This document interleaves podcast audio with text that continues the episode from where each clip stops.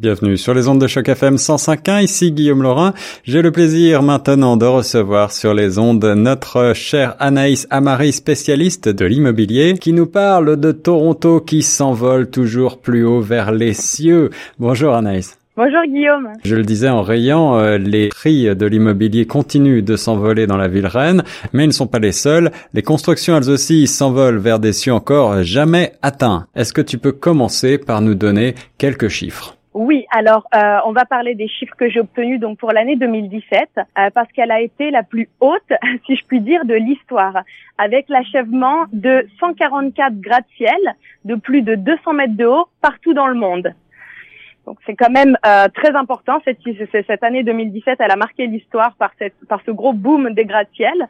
Et aujourd'hui, on peut compter 4300 gratte-ciel dans le monde. 91 sont actuellement au Canada et dont 58 à Toronto.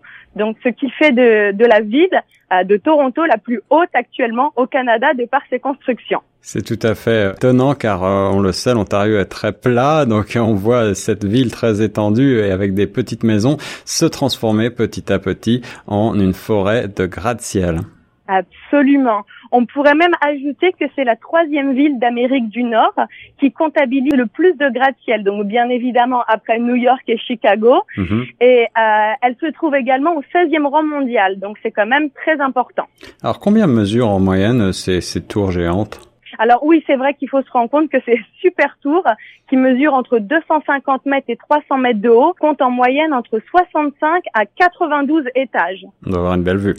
oui, c'est ça. Il faut mieux ne pas avoir le vertige si on souhaite habiter dans les derniers étages de ces constructions faramineuses. en effet. Euh, comme tu l'as dit précédemment, euh, c'est vrai que Toronto, en fait, finalement, Toronto se positionne aujourd'hui comme leader des gratte-ciel au Canada, mais ça s'explique en fait, comme comme tu l'as dit, parce que Toronto est plat. Hmm. Contrairement à Montréal, Calgary ou même à Québec, euh, il n'y a pas de montagne ici ni de règlement stipulant qu'on ne peut pas dépasser le plus haut sommet afin d'en préserver la ligne d'horizon. En effet. Alors, quelle est la tour la plus haute à Toronto actuellement? Alors bon, sans surprise, hein, c'est la CN Tower avec ses 503, euh, 533 mètres de haut. Euh, donc c'est dire qu'il y a de la marge avant de dépasser euh, cette fameuse ligne d'horizon. En effet, Anaïs, et je crois que cette tour a longtemps été la plus haute construction au monde. C'est ça, pendant 34 ans, c'était la plus haute euh, tour du monde, mais elle a été dépassée en 2009 par la Burj Khalifa à Dubaï et certaines autres tours chinoises depuis. Malgré tout, euh, il y a des euh, tours géantes qui continuent à se construire dans la ville reine. Est-ce que tu peux nous en parler en quelques mots? Oui, alors aujourd'hui, on peut recenser environ 300 constructions de bâtiments de toute hauteur qui sont actuellement en, construction à Toronto, mais 29 d'entre elles, ce sera des super tours, encore une fois, de plus de 200 mètres de haut. Vertigineux. Absolument. Et euh, on peut également estimer à plus d'une centaine les projets qui se trouvent actuellement encore sur les planches à dessin des architectes. L'activité immobilière euh, y est certainement euh, encore pour quelque chose, à moins que l'éclatement d'une bulle change change tout ça. depuis quand ces gratte-ciel se construisent-ils à Toronto et, et, pour qui et pourquoi, Anaïs? Alors, euh, je vais essayer de synthétiser, mais la hauteur des bâtiments a répondu à des besoins différents au cours des siècles, mais souvent l'idée prépondérante, c'était l'expression de la puissance de la ville. En effet, Toronto, c'est la métropole du Canada, le siège national des grandes banques, de la bourse, et donc elle a souhaité imposer la puissance de son capitalisme par des constructions toujours de plus en plus folles. Ah oui, c'est vraiment une, une valeur symbolique ici. C'est ça. Bon, on a l'impression que c'est assez récent, mais finalement, ça l'a presque toujours été puisque son premier gratte-ciel fut le temple building qui fut construit en 1895.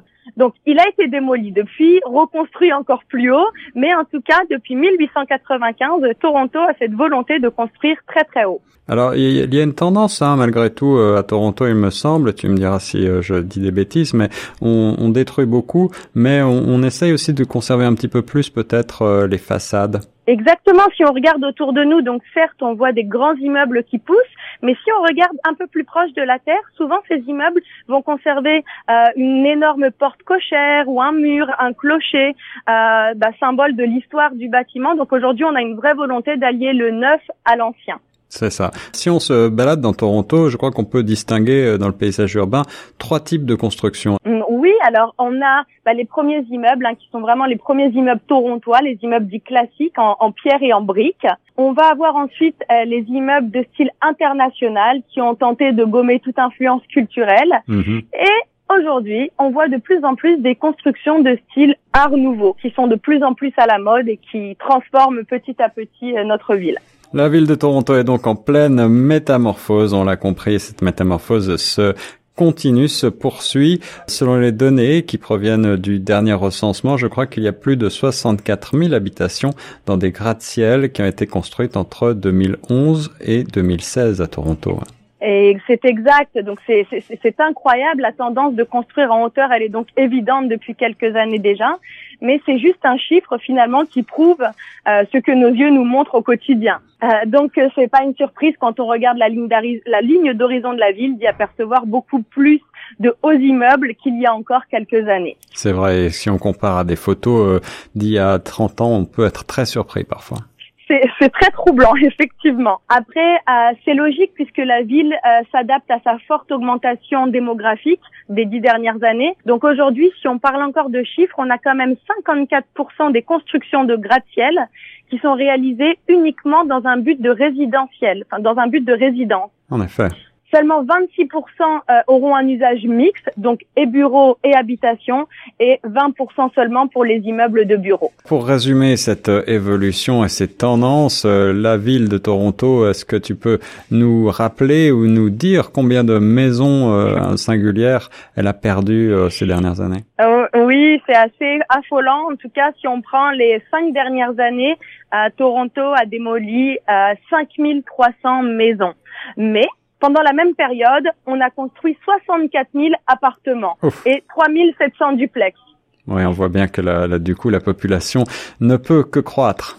C'est ça, et puis c'est une tendance qui se confirme également dans la région du Grand Toronto, hein, que ce soit à Mississauga, Brampton, Markham ou Richmond Hill. Euh, ces, ces, villes subissent exactement la même chose, les mêmes changements. Ça. À Toronto même, euh, où est-ce que se concentrent ces tours géantes?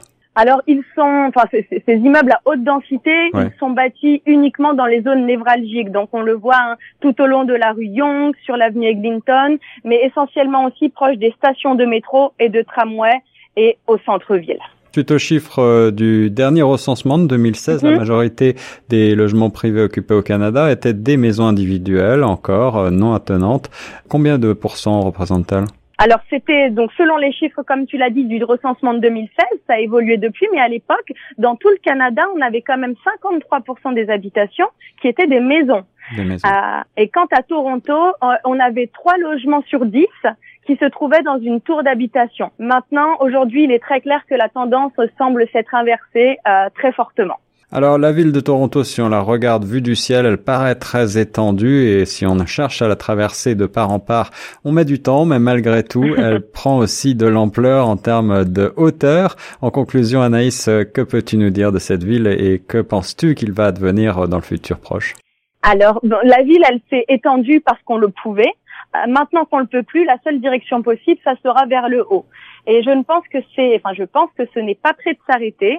Euh, on peut citer par exemple la dernière méga construction récemment livrée, c'est le One Bloor Street. Euh, elle est haute de 306 mètres et, et, compose et se compose de 83 étages. Euh, bon, la construction de cette, cette tour a été assez particulière puisque les travaux ont démarré en 2009. Il y a eu plusieurs projets qui se sont annulés, qui ont été démolis, reconstruits pour finalement aboutir à cette euh, immense construction. Est-ce qu'on peut retrouver un certain nombre d'informations sur les constructions en cours? Alors oui, j'ai découvert vraiment deux sites internet sur lesquels je me suis euh, amusée. Euh, ils sont super. Alors pour plus d'informations effectivement et de précisions sur le futur paysage urbain de Toronto, il y a deux sites. Le premier, c'est Skyscraper Center. Donc c'est un site qui recense qui recense pardon tous les gratte-ciels du monde déjà construits, en mhm. construction et en projet. Partout dans le monde.